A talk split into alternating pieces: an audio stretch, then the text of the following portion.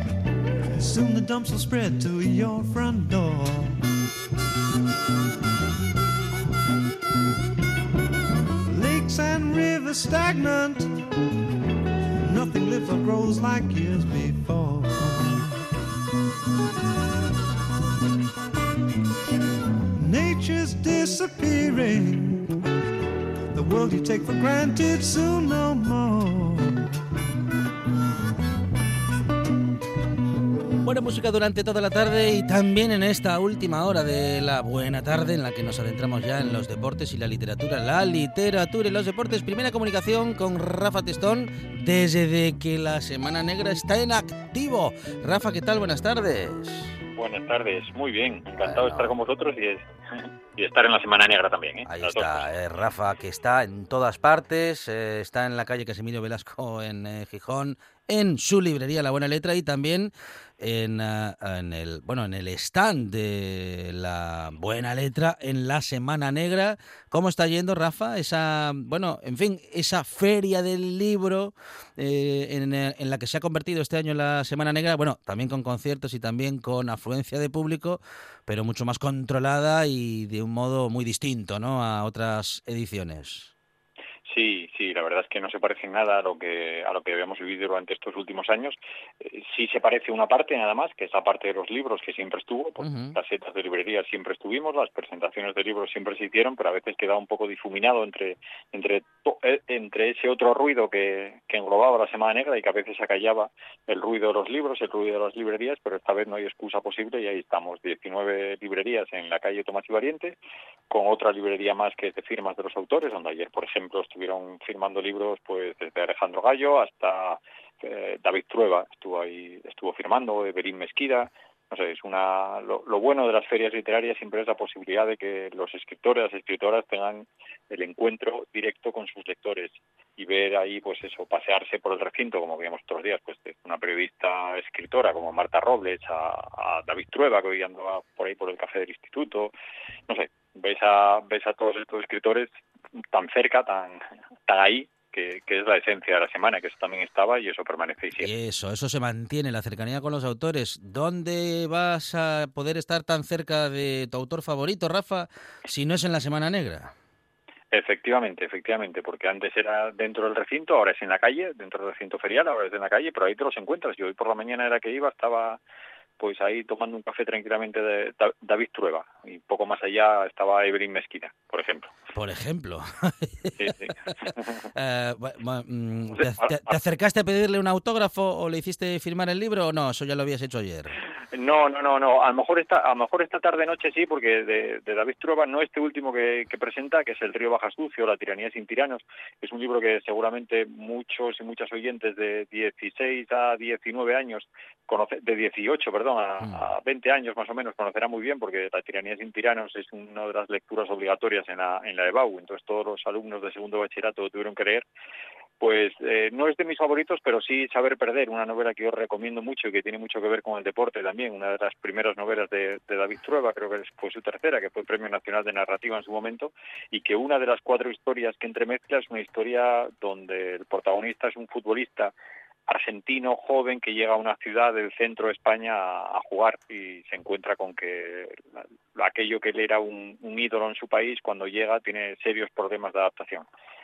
una gran novela de saber perder también, que aprovechamos para recomendar, porque espacio de literatura y deporte, pues mira, y de un autor que va a estar esta tarde, esta tarde por ahí paseando. Y aunque no sea de deporte exclusivamente ese libro, porque saber perder es muchas muchas otras cosas, pero sí que una de las cuatro historias que lo conforman tiene mucho que ver con el deporte y mucho que ver con esa sensación de, soledad que, puede experimentar un futbolista repito que era muy joven que llega a jugar, aunque no lo dice explícitamente, pues es un futbolista argentino joven que llega a jugar al Real Madrid, ¿no?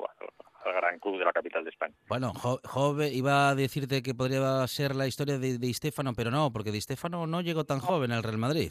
No, no, y aparte es un, yo creo que es un jugador totalmente inventado y ficticio el, que, el que utiliza David Trueba porque por generación tampoco no, no, habría ninguno ahí que encajara en, en, el perfil. Por la época en la que está ambientado, a lo mejor sea Solari, que había jugado primero en Atlético de Madrid, pero tampoco, tampoco coincidía. Bueno, Rafa, estamos ya con el compañero y amigo Quique López en comunicación. Quique, ¿qué tal? Buenas tardes. Muy bien, buenas tardes. Bueno, un saludo para todos. Bienvenido, Kiki, a esta buena tarde. Bueno, ya sabéis, bueno, si, si, lo, si lo sabéis, entonces, ¿para qué lo voy a decir? No, no hay que saberlo, hay que decirlo. Y lo que decimos y suponía yo que ya sabemos es que Quique López y Rafa Testón hablan de literatura y deporte. Y eh, bueno, y, en eso estamos, ¿no? Quique, mm, bueno, ¿qué tal esta semana? ¿Qué tal estos días? Semana Negra eh, mueve un poco en otra dirección el mundo literario, eh, vosotros creo que no, no tenéis en, eh, en semana eh, puesto.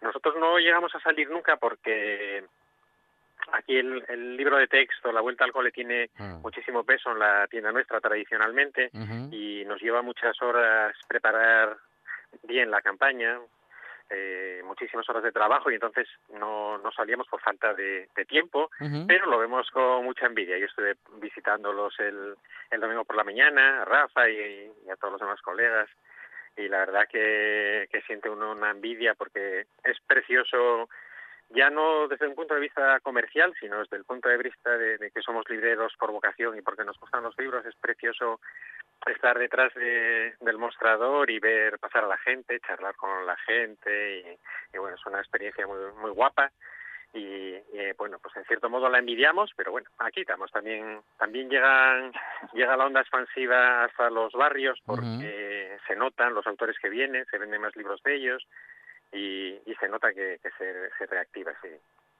Bueno, bueno, bueno. Uh, un mundo literario que en estos días, como dice Quique Rafa, se revoluciona, ¿no? Con Semana Negra todo se mueve y aunque sea en un formato diferente, mm, en fin, se, bueno, se, se siente, ¿no? Que Semana Negra está ahí durante estos 10 días. Está ahí, es como, como dice Quique, pues ahora mismo, pues hoy los periódicos, eh, principales periódicos, los, los, periódicos de Asturias, El Comercio, La Nueva España, pues van a, van a hacer referencia a los escritores y escritores que estuvieron ayer, los que están hoy, vosotros en los medios de comunicación lo mismo, y eso hace que, que el mundo del libro esté ocupando eh, un espacio en los, en los medios de comunicación que hace que se reactive, que pues que se pasaría aquí, que pues la gente que, aunque sea del barrio y tenga el centro un poco más lejos, pero que sepa que Lorenzo Silva estuvo este fin de semana, pues a lo mejor se acerca a comprar el libro de Lorenzo Silva para bajar después a la feria y que se lo firmen allí, o, el de David Trueba. siempre, siempre animo un poco, en cualquier momento que se hable de libros en medios de comunicación, anima a las librerías. Claro que sí. Bueno, Rafa, no sé si... Bueno, lo de el libro de David Trueba prácticamente era recomendación, ¿eh? Era la recomendación, saber perder, claro. de David Trueba, que recomiendo mucho. Sí, sí, porque eso eso también hay que aprenderlo, Rafa, ¿eh? porque nos enseñan, no, sé, no sé si nos enseñan a ganar, eh, pero a perder, desde luego que no. Bueno, y no lo digo pensando en Quique López, ni en el Real Madrid, ni nada, pero... De, todas maneras, mira, esto es algo que ya, lo comenté aquí una vez, lo decía siempre Perico Delgado, que a los deportistas profesionales deberían enseñarles sobre todo a perder, porque es lo que hacen mayoritariamente en la vida deportiva. Perder, incluso los que ganan muchísimo, como él lo decía en su caso, ¿no? Ahora lo recordamos por haber ganado dos vueltas, creo, y un, y un tour, pero él a lo mejor perdió siete, perdió, bueno, dejó de ganar siete tours y sabe Dios cuántas vueltas, ¿no? Es lo, es lo que hacen mayoritariamente, perder. y hablábamos, hablábamos precisamente con Pardez hace dos semanas y era un poquitín el tema de, de su libro es ese, ¿no? No, no tanto ya eh, perder como que también pero luego el momento de la, de la retirada, que es un momento de muchísima incertidumbre y, y, que mucha gente no, no lo llega a superar nunca. El, pasar de, de, ser una figura y de triunfar en un deporte a encontrarte sin una expectativa de, de futuro a, a los treinta y, poco años, treinta y pocos años, pues es una situación dura para ellos, ¿no? Bueno, eh, lo hemos comentado en esta buena tarde con eh, futbolistas profesionales y con entrenadores, que, bueno, en fin, hay, hay un proceso al que, bueno, en fin, al que no muchos se someten, pero lo de la retirada llegar les llega a todos, claro, en algún momento, ¿no? Claro. Sí, sí. Eso es inevitable. Así es, así es. Bueno, eh, Rafa, entonces recordamos tu recomendación, así vamos enseguidita a la de Quique, con de David Trueba. Mi libro sería David Trueba y el libro es Saber Perder. Muy bien. Bueno, uh, Quique, mm, te, reías mucho ¿eh? con lo de Saber Perder y el Real Madrid.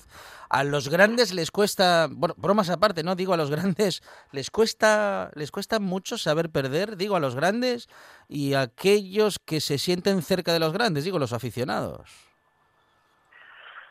Bueno, no lo sé. Yo creo que sí, ¿eh? que, cuesta a todo el mundo, porque incluso equipos que están acostumbrados más a perder que, otra cosa, eh, también les cuesta. Y luego volvemos a lo de Pedro Delgado, ¿no? Por mucho que ganen el Madrid o el Barça, pierden más que ganan, con lo cual estamos ahí, estamos en lo mismo otra vez. Bueno, ¿y con eh, qué nos vas a sorprender hoy, Quique? ¿Con, con qué recomendación estás entre manos? Bueno, yo como parezco de las rutas, mm. pues traigo traigo hoy un, libro que acaba de salir, mm. que lo acaba de publicar Geoplaneta, se titula España en bicicleta, 101 rutas ciclistas imprescindibles. El autor es un Sergio Fernández Tolosa, un chico que es periodista también y que, que, dedica muchísimo tiempo al cicloturismo, hasta tal punto que su, su libro anterior, que se titulaba Siete desiertos con un par de ruedas, fue producto de de cinco años de viajes por los cinco por los siete desiertos más grandes del mundo y más de 30.000 kilómetros recorriendo desiertos en bicicleta. Y ahora pues ya cansado de esas grandísimas aventuras se vienen las aventuras más más de bolsillo digamos y, y, acaba de publicar este libro que está muy muy bien. Hay muchos libros de rutas de, de bici por, eh, en España pero últimamente casi todos los que salían eran libros de crowdfunding muy buenos. Tengo delante uno de, de Paco Tortosa, España en bici, pero este no, este lo publica, se lo publica Planeta. Son rutas que él realizó muy recientemente, estaba ojeando ahora las que hizo por aquí por, por Asturias y las hizo en octubre del año pasado.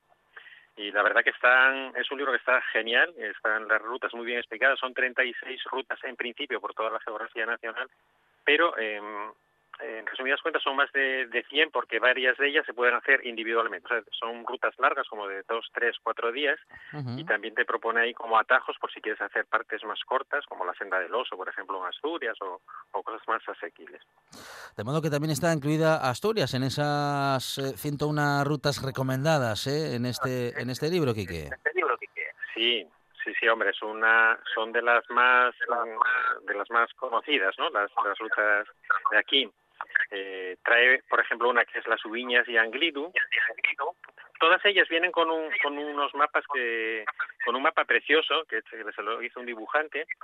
Eh, las abre con eso y luego te, te pone una guía práctica que dice mejor época para ir, bici ideal, cota máxima y mínima de, altura, duración recomendada, dificultad, dónde dormir, cómo llegar en tren, los tracks para el GPS y luego la ficha técnica. Entonces, por ejemplo, en esta que tengo delante ahora mismo, que es la de las Ubiñas y el Angliru, se subtitula A pedales por los antiguos dominios del oso, eh, te trae un montón de, de historia de, la zona también, y te trae eso, como rutas alternativas más cortas, una de ellas sería, por ejemplo, la de la senda del, del oso, y luego, bueno, pues pone aquí un cartelito. Yo subí el Angliru y bueno, está, la verdad que está muy bien, muy buenas fotos y, muchísimas recomendaciones. Muy interesante para estar siempre en contacto con la naturaleza y para bueno, hacer ejercicio a la vez que conocemos el país. Eh, recomendación de Quique López de la librería, librería Roy España en bicicleta, 101 rutas ciclistas imprescindibles de Sergio Fernández Tolosa. Eh, Quique, muchísimas gracias eh, por esta recomendación y Rafa, lo mismo, lo dicho, un abrazo y que vaya bien esa Semana Negra. Ahí estaremos, ahí seguimos. Os esperamos por allí de visita. Un, programa de viajes, turismo, aventura e historia lleno de contenidos didácticos con los que aprender y divertirse. Un escaparate turístico donde se incluyen información sobre casas rurales, hoteles, gastronomía, turismo de aventura, senderismo, festivales. Voy a volver a salir y quiero que me aplaudáis como si fuera yo que sé. Un buen día para viajar. Un programa de apoyo al sector turístico de Asturias. A partir del lunes 13 de julio en RPA. Ahora en RPA puedes rebobinar cuando quieras. No, rebobinar cuando quieras. Accede a www.rtpa.es y disfruta del servicio a la carta de RPA. Toda nuestra programación donde quieras y cuando quieras. Buenos días Asturias, comenzamos jornada de martes. RPA, la radio autonómica. La radio autonómica. La buena tarde con Alejandro Fonseca.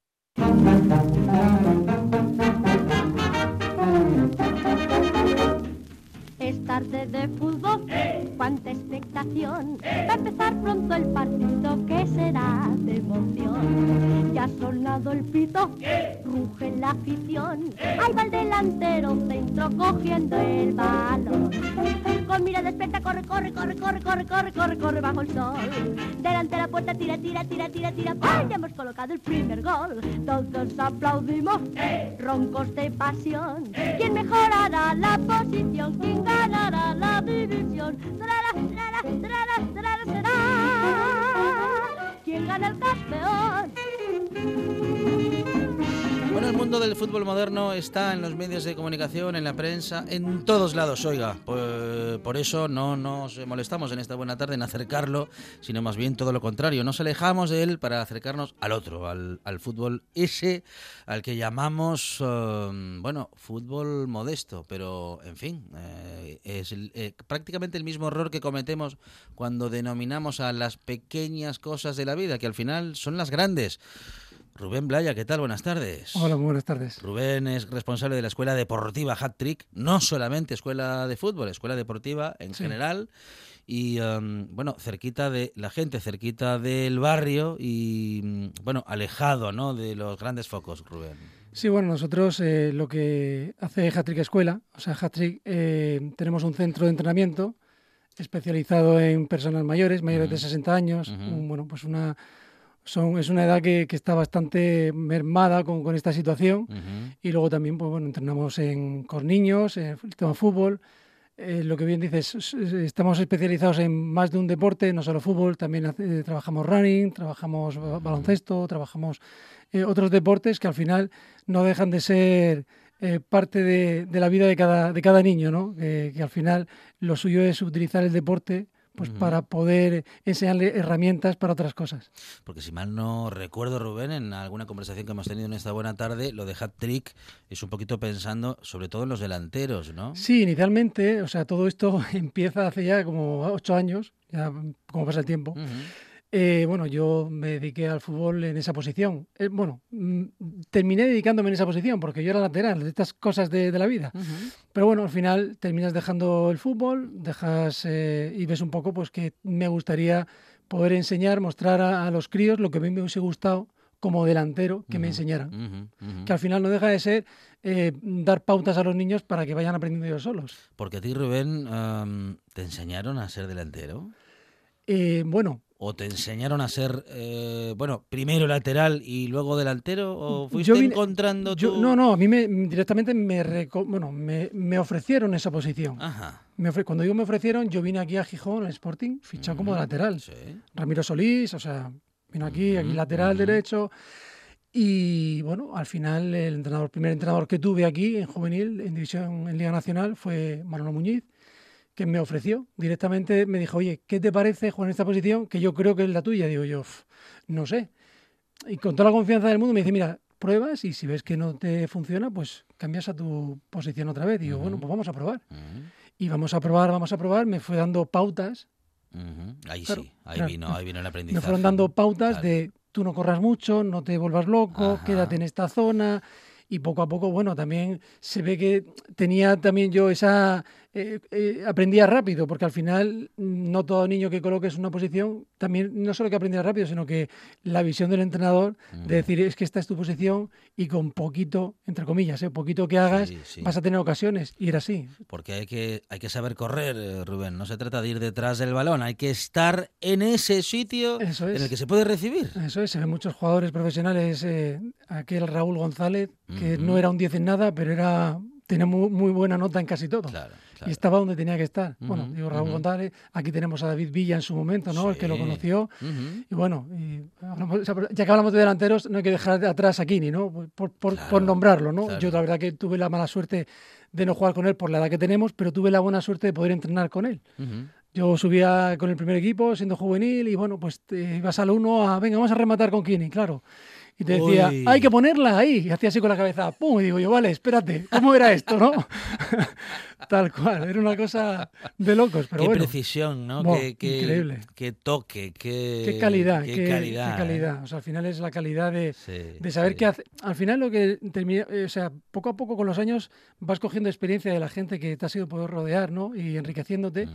Y terminas viendo que, bueno, que lo intentas eh, eh, lo has intentado desglosar y ahora eh, proponérselo a los chavales, ¿no? No se trata de enseñarle, sino de proponerle, ¿no? Tú le, haces propuestas, le vas dando, orientando hacia dónde se puede o, es mejor hacerlo y al final es el niño el que tiene que tomar esa decisión. Quien dice niño, dice preadolescente, adolescente, porque al final terminas trabajando categorías que bueno van creciendo con los años.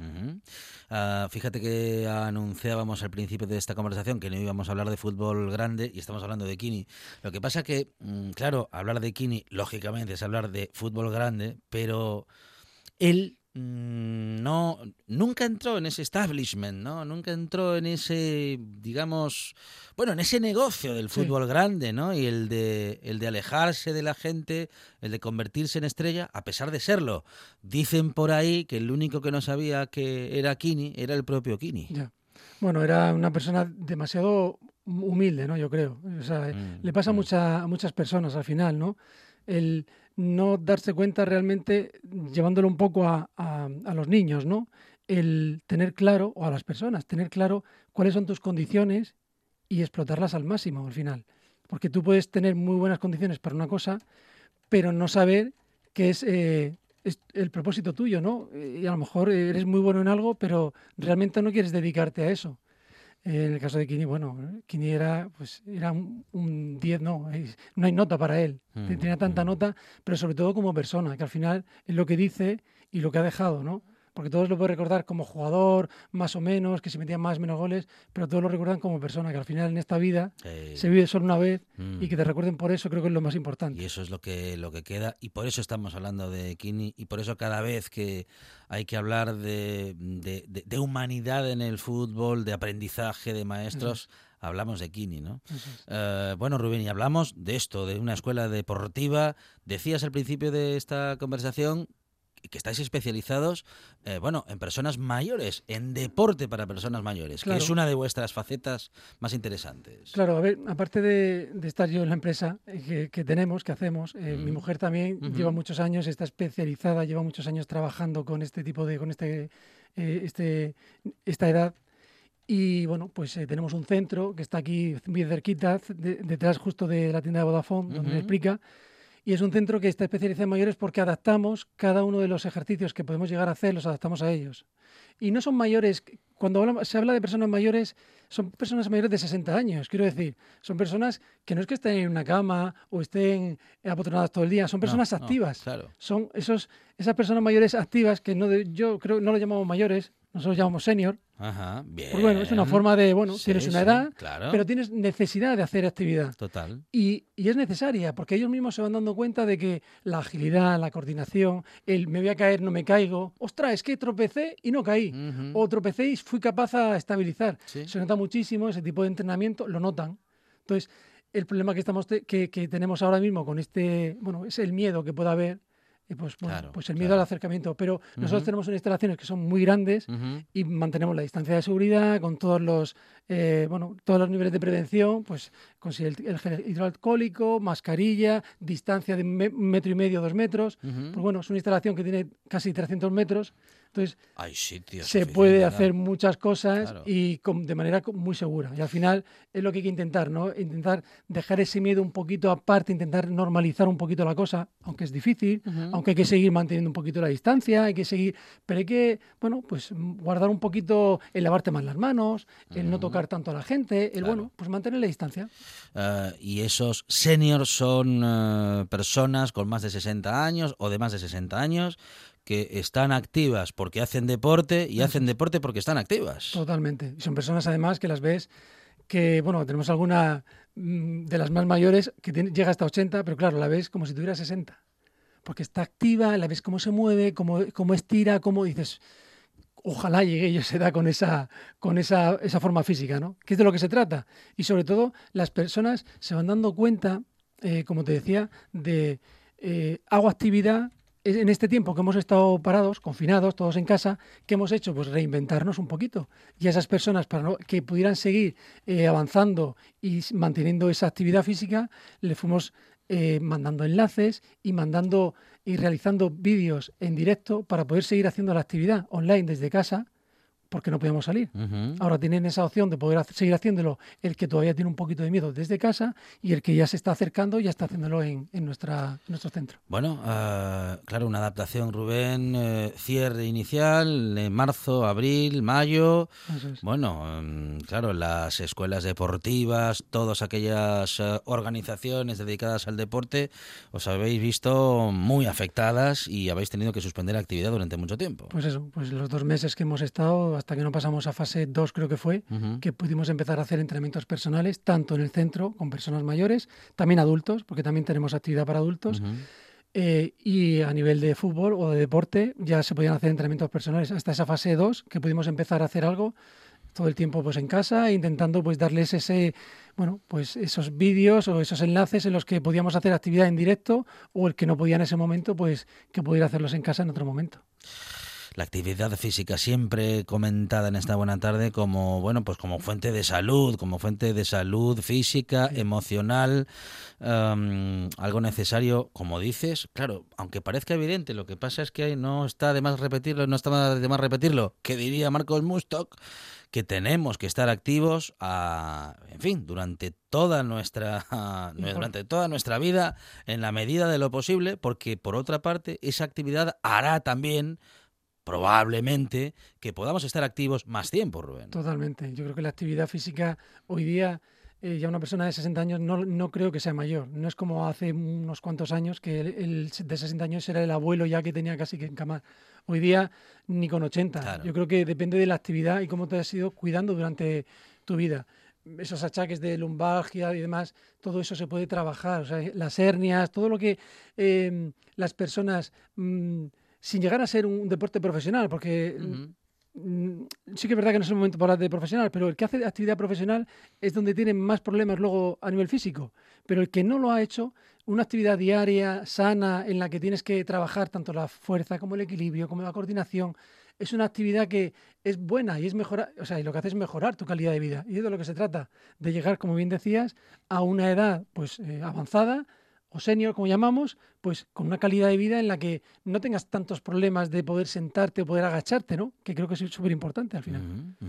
Ah, de modo, Rubén, que cualquier persona mm, que tenga algún tipo de, bueno, que, que pueda tener algún tipo de dolencia física, ah, Alguna de- patología. de, dolores eh, crónicos, eh, eh, en contra de lo que podemos pensar, el deporte así, bueno, asistido por profesionales, como es vuestro caso, puede ser una solución. De hecho, en muchos casos es la solución para... Es que es la solución, hombre, a no ser que tengas una patología, que tengas que ir a un fisio, que te tengan que tratar, pero a partir de ahí, ese otro tratamiento, eh, o sea, ese otro, esa otra actividad es la actividad física actividad física moderada. Eh, bueno, has, dicho, has dicho tratamiento, queriendo decir actividad deportiva, pero la actividad deportiva también puede ser parte del tratamiento. Claro, no, es que al final, eh, lo que digo, si es una patología, entonces sí que tienes que ir a un fisio, que te tiene que hacer un, eh, ese, tratamiento, pues no sé, de rodilla, de, cualquier eh, pues, dolor que puedas llegar a tener. Pero a partir de ahí, sí que es verdad que hay que mantener esa actividad física que, en, la, que estés sano, porque al final el estar sano son muchas cositas, también la alimentación. Bueno, al final hay que, eh, a, las personas lo que, lo que intentamos asesorarlas es en todos los sentidos, porque al final el deporte y la vida es una vida deportiva, esa, esa vida deportiva hace que llegues mejor a, más edad.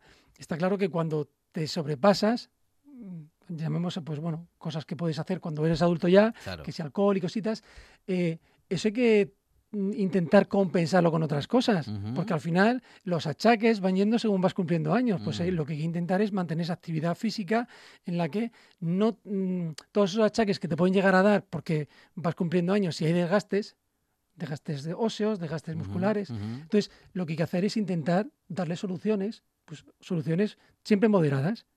Hacen que tengas una actividad sana, y tengas una buena, una buena vida, que es de lo que se trata aquí. ¿Dónde se siente más la edad, Rubén? ¿En los huesos, en las articulaciones, em, en la musculación? Yo creo que depende también de, la... ¿Qué le pasa a nuestro cuerpo? De lo, que le, has hecho, de lo, que le has hecho al ah, cuerpo. Ah, vale. Claro, es una persona que has estado, no has hecho mucha actividad, pero has estado las, no sé, 12, 16 horas sentada eso hay, que, compensarlo y no digo mm. nada, te estoy, lanzando aquí. Sí, sí, yo aquí sentadito muchas horas. ¿eh? Entonces tú tienes que compensar esa actividad que estás mm. teniendo de estar sentado, pues bueno, trabajando bien, pues esa espalda, porque la espalda sufre ah, mucho.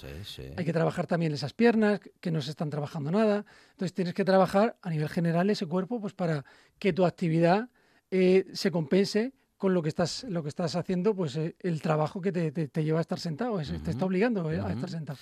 Eh, yo puedo, Rubén, ir a, la vuestra escuela deportiva, Hatrick, digo yo, y, todos nuestros oyentes, pero bueno, estoy pensando... Estás invitado, cuando quieras vienes, bueno, tanto Alejandro como cualquier oyente está invitado. para locutor, digo. Al final vienes allí, te hacemos un, bueno, te hacemos unas preguntas donde vemos un poco qué, cuáles son tus necesidades, por dónde puedes mejorar, por dónde puedes estar eh, pues mejor físicamente y vas a estar mejor si estás bien físicamente, estás mejor mentalmente y todo va en progresión. Al final se trata de estar bien, de tener una buena sensación y de acostarte cada día diciendo, jolín, qué bien me sentó esto que hice hoy. Ese recuerdo que se hace antes de acostarse uno de mm. las 10 sonrisas, ¿no? ¿Cuántas veces me reí hoy, no? Todas estas cositas que hacen que seas positivo y te levantes al día siguiente mucho con mucho mejor humor. ¿no? lo comentamos también muchas veces, Rubén, en esta buena tarde, eh, lo bien que nos hace emocionalmente hablando la actividad deportiva, porque, en fin, no, no, no nos lo estamos inventando, ni es algo que le suceda a unas personas sí y a otras personas no, porque nuestro cuerpo produce algo a partir de la actividad física que hace que nuestro cerebro, eh, bueno, pues se sienta con más entusiasmo. Sí, sí, la buena sensación esa de hacer deporte y llegar a decir, ostras, qué bien me encuentro después de hacer esto, ¿eh? ¿Cómo me costó empezar? Pero, jolín, una vez que lo he hecho, qué bien me siento, ¿no? Eso es súper importante. Al final, estás, claro, la persona que, que personas hay que nunca han hecho deporte, pues esas personas también pueden empezar a hacerlo moderadamente, de manera en la que vas controlando cada movimiento, vas controlando qué es lo que van haciendo y poco a poco nosotros hemos llegado a tener señoras que hace tiempo, no, es que llevo tiempo sin hacer nada, uy, qué bien me está sentando, uy, qué bien me encuentro, uy, qué bien. Personas que no podían incluso eh, tumbarse en el suelo, al tener que hacer actividad sentada y poco a poco, progresivamente, pueden tumbarse en el suelo, pueden hacer actividad como cualquier otra. Entonces, toda esa evolución, todo ese progreso no es de un día para otro hay que ir entrenándolo y dándole poquito a poco pues esa necesidad que tiene esa persona pues para encontrarse mejor. Y vosotros nos vais a ayudar a, no desanimarnos, pues, digo, en el primer día y en el segundo, porque las agujetas que voy a tener a la, mañana siguiente o incluso dos días más tarde voy a pensar, madre mía, no estoy para esto, Pero yo no vuelvo. Eso se mira, eso también se, es una forma de, de, empezar, ¿no? ¿Cómo se empieza? Como el que empieza a correr Tú no puedes empezar a correr un día y decir, voy a pegarme una hora entre pecho y espalda. No puedes hacer eso. Tú tienes que empezar caminando si nunca has corrido. y poco a poco, según vas caminando, irás caminando más rápido y luego iremos turnando entre caminar rápido o trotar. Y luego poquito a poco, progresivamente. Tú no puedes coger un día y hacer todo lo que no has hecho durante toda tu vida. Hay que ir poquito a poco. Eh, por eso te digo que depende de cada caso, de cada persona, pues se necesitan unas cosas u otras. Está claro que todo hay que hacerlo moderadamente y de la mejor, o sea, y, lo mejor es que te quedes con esa sensación buena de decir, ostras, quiero volver porque qué bien me he encontrado, qué bien me he sentido y qué bien me está sentando esto y qué ganas tengo de seguir, ¿no? Y de seguir avanzando en, ya no solo en el deporte, sino en todo, porque al final, si te encuentras bien, físicamente, mentalmente, tienes más, estás más motivado para todas las cosas que hagas en tu vida. Rubén Blaya es responsable de la Escuela Deportiva Hat Trick, em, una escuela que empezó su andadura entrenando delanteros, entrenando goleadores, hablando de eso y recordando a grandes goleadores de la historia. Bueno, hemos recordado a Kini, em, ¿cuáles son tus goleadores preferidos de la historia? No hace falta que nombres a dos o tres, puedes nombrar a los que quieras porque ha habido muchos. ¿eh? Bueno, la verdad que de la historia hay muchos goleadores. Mm. Lo más importante de los goleadores de la historia es que no hay goleadores eh, que sean, o sea, no son jugadores que sean de un mismo tipo de, jugador ni de, ni de modo no de jugar. ¿no? hay dos goleadores iguales. No hay un Kini, no hay dos Kinis. Yo no he conocido dos Kini ni dos Villas puede ser que tenga algo cosas parecidas. Ni, parece... dos, ni dos Kempes. bueno, yo lo llegué a ver mm, mm desde bien chiquitina, así en plan, mucha melena, mucha melena, poca cosa. no sé si por suerte o por mala suerte. Pero sí que es verdad que yo mm, siempre me ha gustado fijarme en los buenos jugadores. Yo cuando era pequeño, claro, siempre te fijas en cosas pues, puntuales, ¿no? Me acuerdo de Hugo Sánchez, por ejemplo, porque era algo muy distinto. O sea, esas chilenas que hacía, esos goles. Eh, yo recuerdo de poder, eh, o sea, como me gustaba, intentabas ver los goles que antes era la leche cuando ponías la tele y los domingos te ponían todos los goles seguidos, lo que no hay hoy día, pero bueno, es una cosa, algo que suelto así. Pues eh, metía todos los goles a un toque, a un solo toque, un solo remate. Como esos no hay. Dos toques, control, mm, golpeo, mm. pero a un solo toque. Alguno metería con dos, pero la mayoría era a un solo toque. Entonces, eso era un goleador nato, como suele decirse, ¿no? Era goleador nato. Pero como Hugo Sánchez solo hay uno. Yo no conozco otro, otro Hugo Sánchez. Tenía al lado uno que se llamaba un tal Butrajín. Y dices, ¿dónde salió este? Otro que empezó con 16 años a jugar al fútbol. ¿Qué quiere decir? No hay edad, o sea, no hay edad mínima para empezar a jugar. Yo empecé con 12 años a jugar a esto. Y empecé a jugar delantero con 16. O sea, quiero decir, ¿qué es que no empezaste con 7, con 8? No, jolín, pues ya es tarde. No es tarde para nada. Yo he tenido chavales en la escuela que empiezan tarde o vienen tarde a, entrenar porque me conocen tarde y no saben utilizar una pierna y terminan utilizando las dos, pero las dos por igual. ¿Pero por qué pasa eso? Porque al final es dedicación, es saber orientar. Al final es como todos los deportes. No se trata de, sígueme, que esto se hace así. Eh, se trata de, o hazlo bien, ¿no? No se trata de decirle al, niño o al adulto, hazlo bien, no. Hay que marcar pautas, las hace y va viendo la evolución. Da igual a lo que, sea. Todo lo que esté trabajado y, esa dedicación a es saber eh, redirigir o, dirigir o, o, darle las pautas a seguir para qué es lo que tiene que hacer, hacen que esa persona, ese niño, ese adulto, a base de trabajo y poquito a poco va mejorando y va viendo su evolución. Y como eso todo. O sea, es que da igual el deporte en el que te dediques. ¿Y hay familias? ¿Hay familias que van a, la escuela, Rubén? Digo, padres, eh, padres e hijos, madres e hijas que vayan juntas o que o, no se da tanto Que van al centro por un lado y que van a los niños por otro lado, sí. Eso sí, pero bueno, no, no es que sea algo habitual porque, bueno, al final el que viene al fútbol viene para que el niño mejore en fútbol y el que viene al, al, centro normalmente, bueno, pues viene para una mejora, no sé, a lo mejor la madre o la padre, pero son casos más puntuales. No es tan común como dices que vayan juntos eh, y el trabajo que hacemos sería completamente distinto. No tiene nada que ver un trabajo que haces con un niño con el trabajo que haces con un adulto. En todo caso, para todas las edades y, eh, bueno, todo tipo de deportes o fundamentalmente fútbol y atletismo, digamos. A ver, fútbol, trabajamos fútbol, trabajamos eh, lo que es el running, tenemos, bueno, trabaja con nosotros, tenemos colaboradores con running, la piscina, también tenemos, tenemos profesionales, gente que se ha dedicado profesionalmente y se dedica a esto. Al final nos juntamos con profesionales de cada gremio, que es de lo que se trata es, yo creo que la colaboración entre todos hace que todo sea mucho más, se enriquezca todo mucho mejor, ¿no? es como tú, ¿no? Tú vas hablando con gente profesional de cada parte o de cada tema y haces que tu programa enriquezca, ¿no? pues lo mismo hacemos en el deporte. Si te juntas con gente y te rodeas con gente que es buena en su, en su, bueno, en su, en su mundo, en su haces que, se enriquezca también tu escuela o, tu empresa. Claro que sí, eso hace escuela y eso hace que la escuela tenga un eh, nivel de profesionalización alto y que sean muchas eh, las personas que quieran no solamente seguir, sino que probar ¿no? en esa escuela deportiva Hat Trick, que como dices, está en la zona del Prica de Gijón, detrás de las oficinas de Vodafone. Sí, Vodafone, eh, bueno. Por ahí detrás. Sí, sí, ¿eh? justo detrás. Está en la plaza, está en la plaza, hay una placina pequeña, justo ahí en esa avenida Llano 25, pero bueno, está justo a la espalda. En esa entrada extraña de, Eso es, donde entran los camiones, camiones para, Eso es, pues está justo ahí. Está un poco escondida, pero es muy grande, es un local muy grande, tiene dos como dos dos plantas, pero no tiene escalones, no tiene barreras arquitectónicas. Y, algo que se, me, que se me estaba escapando, Rubén, después de este confinamiento, no solamente un poco ese temor, que, a pesar de que vuestras instalaciones son, eh, bueno, pues muy amplias,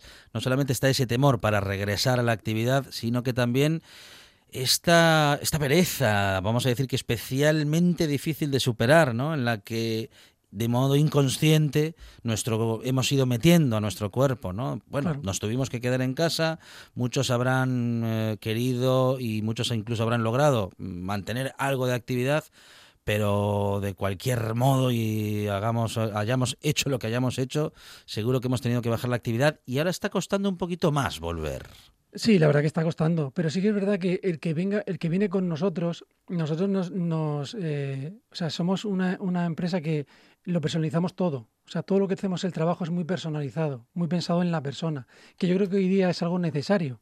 Tú necesitas ir a un sitio y que sepas cómo te llamas, que sepas qué, qué es lo que te pasa, qué es lo que no te pasa, por dónde puedes mejorar, por dónde no, cuál es tu, tu bueno, cuál es tu nombre, cómo, es, cómo se llama, bueno, cuál es tu necesidad, que al final lo que pedimos todos y demandamos es que se, cuando hablas con alguien sepas con quién estás hablando, de qué te está hablando y por qué te lo está diciendo. Entonces, si tú conoces a esa persona, va a ser mucho más fácil eh, ayudarla en todo lo que, bueno, en todo lo que necesite.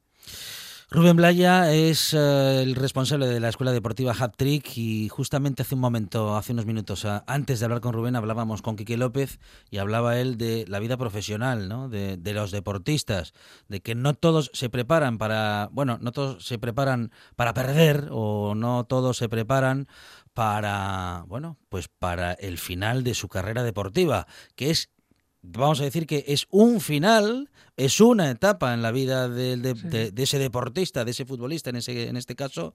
Eh, pero bueno, Rubén, esto, con esto de la escuela deportiva, ¿tú te topaste cuando terminabas eh, tu carrera deportiva o ya lo ibas teniendo un poco en mente? Me pasó como, como todos, como todos los que han sido y siguen siendo profesional. Pocos se preparan, o yo conozco a pocos que se han preparado, porque no es el final Mira que sabemos desde el principio que es corta la, vivencia, que es corto, pero no es el final. Es más, yo cuando lo dejé, lo quise dejar, tuve, tenían más ofertas, pero lo quise dejar y digo, lo dejo. Pero no lo dejé pensando en qué, qué es lo que voy a hacer. Lo dejé sin más. Y una vez que lo dejas, dices, tú, ostras, ¿y ahora qué hago? Entonces, sí que es verdad que esto de la, la, escuela de delanteros no fue de un día para otro. Pues no sé, pasarían dos, tres años o más. Y empezó porque yo tenía una idea en la cabeza y la que tenía de compañera, que es mi mujer, que es mi socia en todo esto, fue la que me dijo, pero si la idea es muy buena, ¿por qué no lo haces? ¿Por qué no la llevas a cabo? Me costó muchísimo arrancar, porque mm, tener una idea en la cabeza no es lo mismo que llevarla a cabo. Y decir, ¿funcionará? ¿No funcionará? Ahora con los años veo que funciona, que es una cosa y una experiencia que es, eh, creo que es una de las mejores cosas que podía llegar a hacer después del fútbol porque el fútbol tampoco lo elegí yo, a mí me eligió el fútbol. Son de esas cosas que pasan por delante de ti, lo coges y dices, bueno, pues, pues, pues, empezaré a jugar a esto, como si pudiera haber hecho otro, otro tipo de deporte, porque yo hacía todos los deportes que podían llegar a ver, desde judo, como baloncesto, y hacía de todo. Pero bueno, coincidió. Y sí que es verdad que eh, pocos, pocos compañeros que he tenido han llegado a, o sea, que lo vieras que estuvieran estudiando, que estuvieran centrados, pensando, no, es que yo cuando acabe el fútbol voy a, voy a hacer esto, cuando ninguno. Bueno, terminas, eh, terminas en la carrera y yo termino, pues, bueno, pues sacar el título de entrenador, ¿no? Ya que estoy, bueno, y poco a poco, es más, yo lo tenía medio sacado, pero mal sacado, tuve que volver a empezar de cero, pero lo saqué, digo, bueno, pues ya que voy a montar una escuela, tengo que tener la, o sea, tengo que tener la titulación máxima que hay, ya soy entrenador nacional y bueno, pero no llegas a pensarlo. Es una cosa que, aunque suene un poco tal, eh, estás en una nube vives en una nube. El que es jugador profesional vive en, y no es una nube porque no tenga los pies en el suelo. Me refiero a la nube es que vives en otro mundo, porque tienes otros tiempos de, vida, vives a destiempo de la, de la, gente. Yo me acuerdo de salir a pasear o a dar una vuelta cuando todo el mundo estaba trabajando. Estaba, ibas a la playa, estaba todo vacío. esto, ahora es, vas con la gente. Ahora el fin de semana es cuando la gente se mueve. Antes no, yo me movía justo al contrario. Cuando todo el mundo salía a tomar algo con los amigos, yo estaba concentrado para jugar. Entonces, cuando digo en la nube me refiero a que estás en otra vida. Y cuando acabas dices, ostras, que es que se trabaja ocho horas, cuidado. Que es que hay que estar y adaptarse a eso no es fácil. No es nada fácil. Ya no solo tú como persona, sino con la pareja con la que estás conviviendo, porque llevas una vida y un ritmo que no tiene nada que ver. O sea, a nivel familiar, a nivel de amigos, no tiene nada que ver porque estás en un mismo sitio siempre. Antes no lo estabas, antes estabas cada año a lo mejor en un sitio. Pocos son los jugadores que empiezan un equipo y acaban en ese equipo. Eso es, eso es un, o sea, a mí me hubiese encantado, no pude hacerlo y tuve que buscarme, pues eh, tuve que moverme por, por, los equipos donde querían. Pero al final, el poner los pies en el suelo, o sea, y el decir, los pies en el suelo me refiero a decir, se acabó el fútbol y ahora qué hago, hasta que no acabó, no supe qué iba, a qué iba a dedicarme. Más o menos tenías orientado, voy intentar hacer esto, esto, otro, pero cuando te paras realmente y no tienes ese momento de lo dejé, ya no tengo equipo, no supe qué hacer. Un apasionado del deporte, Rubén Blaya, responsable de la Escuela Deportiva Hacktrick, uno de los responsables de esa escuela en la que el deporte es protagonista y en la que nos enseñan a vivir mejor. Rubén, muchas gracias. muchísimas gracias a ti por, por, dar luz a, a este, eh, a este nuevo mundo al final, porque al final eh, el centrar eh, el, tipo de entrenamiento, hacerlo personal y dedicarlo a, personas mayores, aunque nos dediquemos también a los niños, creo que los mayores vamos todos ahí, vamos mm, todos a esa edad. Efectivamente. Y yo creo que todos tenemos que tener un poco de, de, visión de futuro, como, como cuando eres futbolista y no piensas en el futuro cuando vas a dejarlo, pues esto es lo mismo. Llegará un momento en el que seas mayor y dirás, ¿y ahora qué hago? Que será la jubilación. Entonces, pensar un poco en qué voy a hacer el día de mañana, decir, pues voy a ir preparándome físicamente, no para llegar a competir, pero para estar bien y tener buena calidad de vida. Eso es el eh, mensaje y esa es la idea de esta escuela deportiva de Rubén Blaya y compañía. Rubén, he dicho, muchísimas gracias y enhorabuena. Muchas gracias a ti.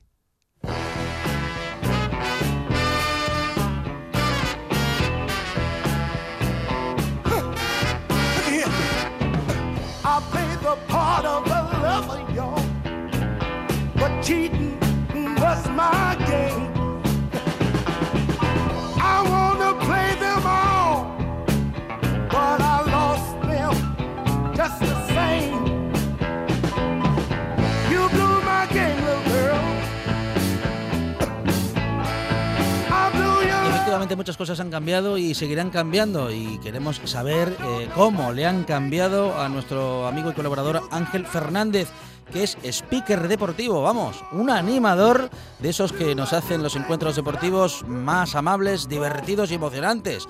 Ángel, ¿qué tal? Buenas tardes. Hola, buenas tardes, buenas tardes para todos. Muy bien, muy bien. Ángel, ¿qué hace un, eh, un animador deportivo eh, en épocas de confinamiento?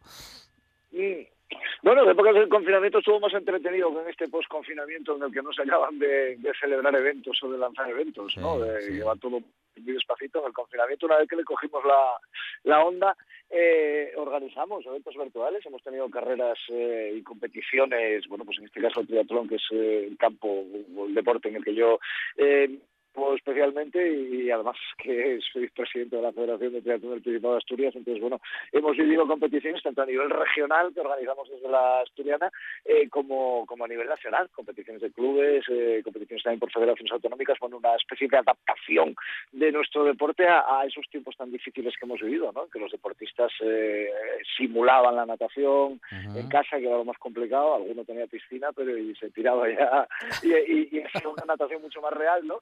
Pero si no, eh, pues por ejemplo eso con, cinta de correr o con, rodillo, se han hecho cosas, se han hecho, cosas que yo creo que ayudaron sobre todo en aquellos momentos eh, a partir de la mitad del confinamiento, hacia el final ya del estado de, alarma más, drástico, ayudaron a que la gente estuviera un poco más entretenida y pasase el tiempo, ¿no? Porque el primer mes yo creo que bueno, a todos nos fastidiaba tener que estar encerrados, pero la novedad, digamos que lo paliaba un poquito, pero ya cuando íbamos por el segundo y por el tercero, yo creo que se hacía todo mucho más cuesta arriba, Entonces, eh, ahí, en esos tiempos todo entretenido. Luego ya nos hemos puesto en marcha, con el desconfinamiento, hay muy poquitas pruebas, hay muy poquitos eventos ahora en el horizonte, eh, digamos, de lo que ha sido este mes pasado de junio, este arranque de julio, pero bueno, pronto van a ir llegando y, habrá que estar. Y, bueno, yo, sí es verdad que tuve la oportunidad de hacer una una pro, una travesía nado en Bezana, en Cantabria, eh, como speaker el, bueno, pues el mismo día que después del, levantamiento del, estado de alarma drástico y, el día que se permitía ya la movilidad intercomunidades.